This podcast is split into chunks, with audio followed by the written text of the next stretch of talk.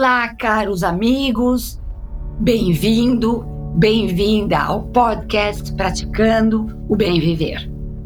Eu sou Márcia De Luca e, como sempre, compartilhando semanalmente aqui episódios sobre variados temas ligados a yoga, meditação e ayurveda para inspirar você a trilhar os caminhos do bem viver. E após a comemoração do centésimo episódio ininterrupto na semana passada, com aquela mega entrevista com o poderoso Dr. Dubrá, começo hoje uma série de episódios abordando o poder dos arquétipos. Segundo Joseph Campbell, uma das maiores autoridades em mitologia do século XX, a mitologia é a dança do universo, a música das esferas que nós, seres humanos, dançamos mesmo quando não somos capazes de reconhecer a melodia. Eu amo essa frase, porque isso comprova que todos nós somos tocados por essas energias arquetípicas.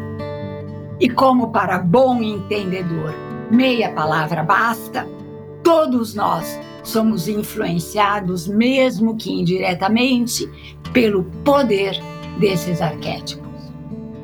Para nós ocidentais, as divindades do hinduísmo são estranhas, a começar pelo fato de que há milhares de deuses e deusas.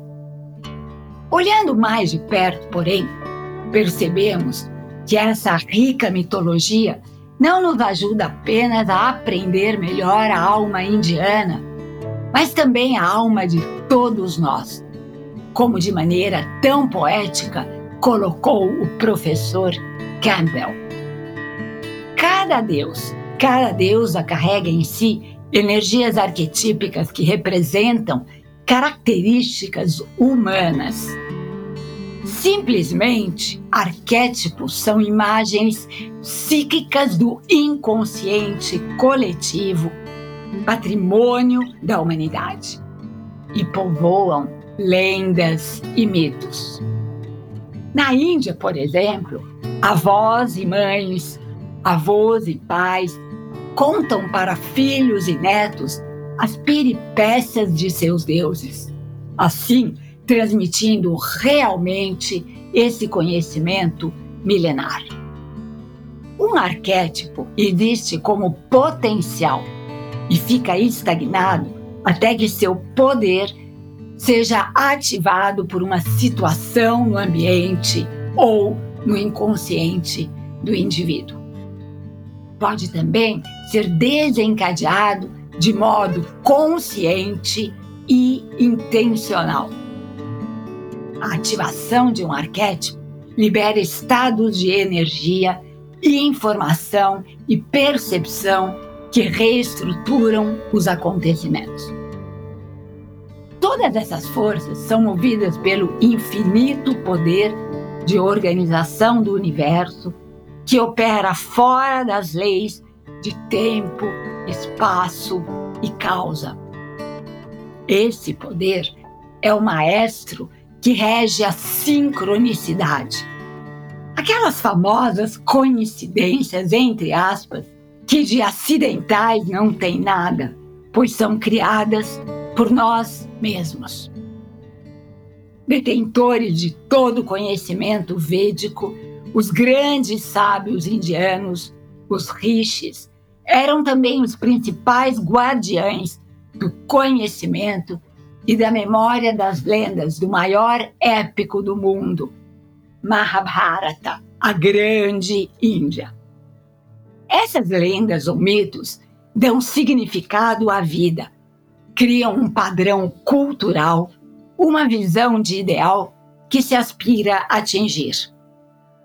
Servem também como ponte entre aquilo que é, aquilo que será ou poderia ser. Alimentam anseios coletivos, desejos coletivos e uma imaginação coletiva. Conhecendo os mitos, adquirimos ferramentas que nos permitem enfrentar todas as situações e passagens de nossa vida de maneira mais sábia. E nos próximos episódios, vou compartilhar com vocês as principais divindades indianas, as masculinas e as suas consortes femininas, que formam o panteão da mitologia indiana.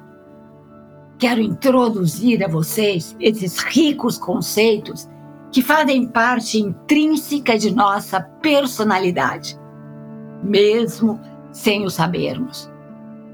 E como bem disse Sai Baba, que foi um grande mestre na Índia, existe apenas uma religião, a religião do amor.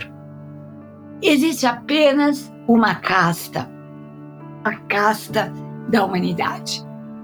Existe apenas uma língua, a língua do coração. E existe apenas um Deus.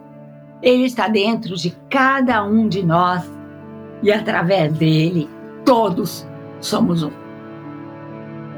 Tenho a certeza de que vocês vão se apaixonar pelas divindades indianas assim como eu. O entendimento do que elas representam, de suas características e como elas podem nos ajudar a resgatar nossa melhor versão como seres humanos, nos empoderará para enfrentarmos as adversidades da vida e do mundo atual.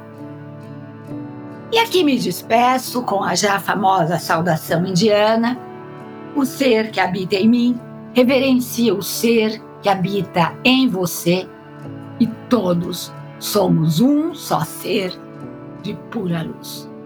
Namaskar.